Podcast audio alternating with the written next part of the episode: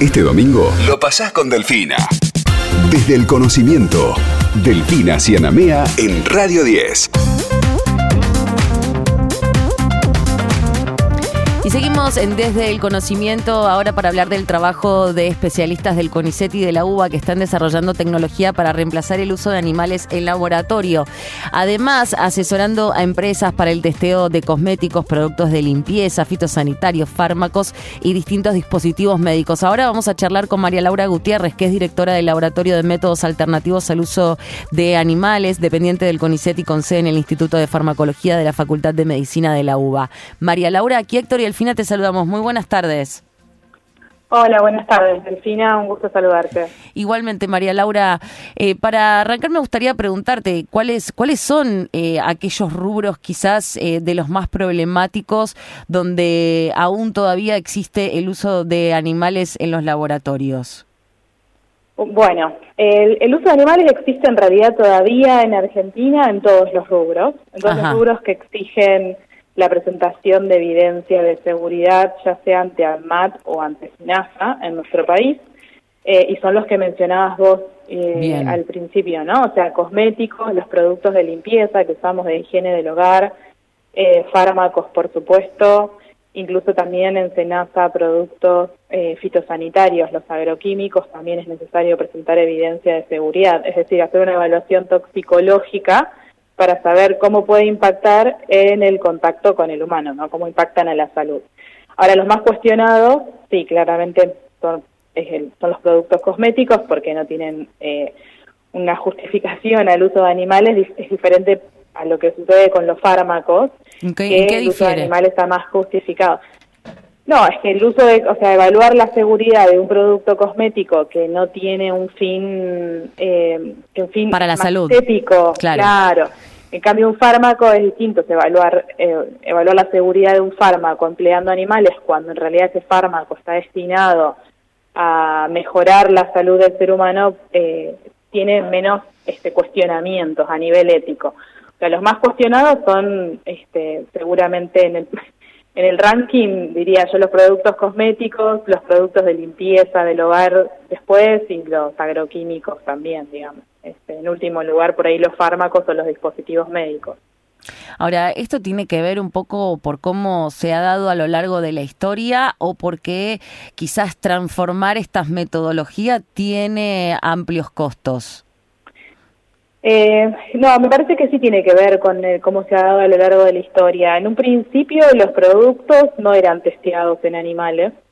eh, después cuando, cuando hubo diferentes eventos eh, a lo largo de la historia en donde se hizo necesaria la evaluación de seguridad, empezaron a usarse los animales que fueron una herramienta súper válida y útil para evaluar la seguridad de los productos. Eh, pero después con el, con el paso del, del tiempo y el avance de las herramientas este, de investigación y herramientas a nivel de biología celular y molecular, en donde pudimos empezar a desarrollar otros tipos de modelos que también arrojan resultados tanto o más confiables que incluso los resultados obtenidos en animales, hmm. eh, se hace un poco necesaria esta migración de decir, bueno, no es necesario realizarlo el ensayo en un animal, podemos usar un método alternativo. Hubo, por ejemplo, en la parte de cosmética, eh, de productos cosméticos, hubo un evento en el año 1930 eh, en donde una tanda de, de rímel eh, que salieron con algún, alguna falla en, en, este, en, la, en la composición, eh, dejaron ciegas a personas que utilizaron el por ejemplo.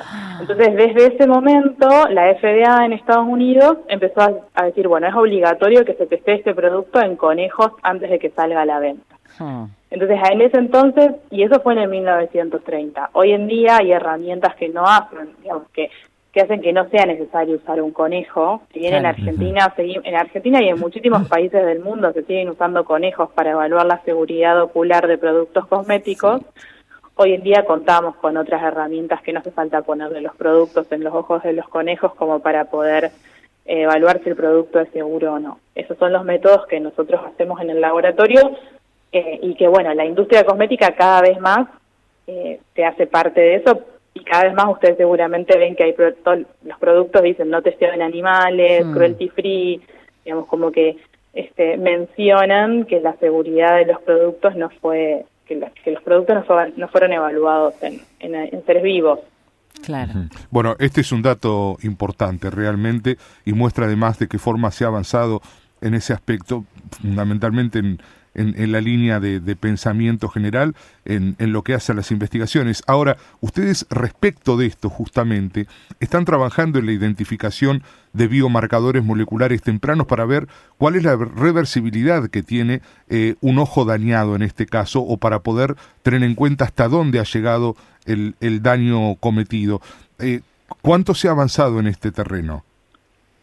Bueno, eh, sí, uno de los, de los parámetros que, que piden, digamos, eh, los organismos reguladores, tanto en MAT como SENASA, es decir, bueno, si ese producto genera irritación o genera una lesión leve o, moderada, eh, ¿es reversible? Porque eso es lo que importa, porque sabemos, por ejemplo, que cuando usamos un shampoo y nos entra en el ojo puede generar una irritación porque tiene tensioactivos, pero sabemos que al rato se va.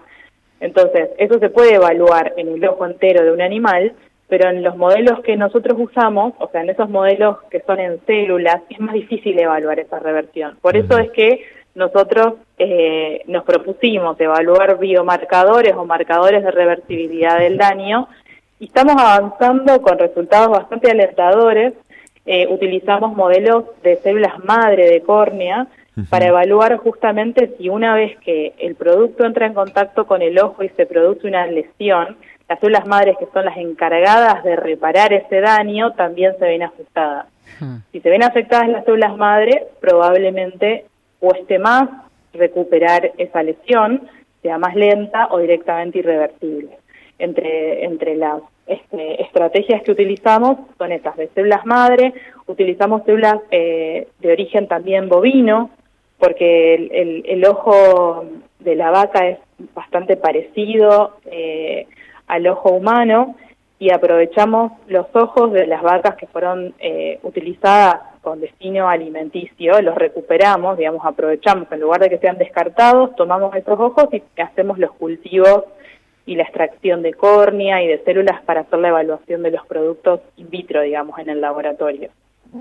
Ahora, al mismo tiempo también eh, funcionan con un área de servicios y capacitación de empresas. ¿Cómo, ¿Cómo es que se articula todo eso y también cómo ven la reacción que tienen las distintas empresas ante la, existencia de estas nuevas metodologías? Eh, bueno, sí, nosotros hay algunos de los, algunas metodologías que hacemos que son eh, que están validadas, se dice, o sea, son metodologías que ya fueron aprobadas por organismos en Europa, en Estados Unidos, en los principales países este, de la comunidad económica, este, de, la OCDE, en realidad, de la Organización para la Cooperación y Desarrollo Económico, que es, son metodologías que tienen aceptación a nivel mundial, que fuimos implementando de a poco en el laboratorio, y esas metodologías son las que son más solicitadas por empresas que quieren evaluar la seguridad de los productos eh, y lo articulamos a través de CONICET. O sea, nosotros somos un laboratorio, estamos en la Facultad de Medicina de la Universidad de Buenos Aires, pero somos todos investigadores de CONICET y CONICET tiene un sistema que se llama STAN, que son servicios tecnológicos de alto nivel, digamos, por medio de los cuales se pueden brindar servicios este, a través de CONICET a empresas este, y, y, y, la solicitud del servicio se hace a través de CONICET y lo ejecutamos nosotros en el laboratorio.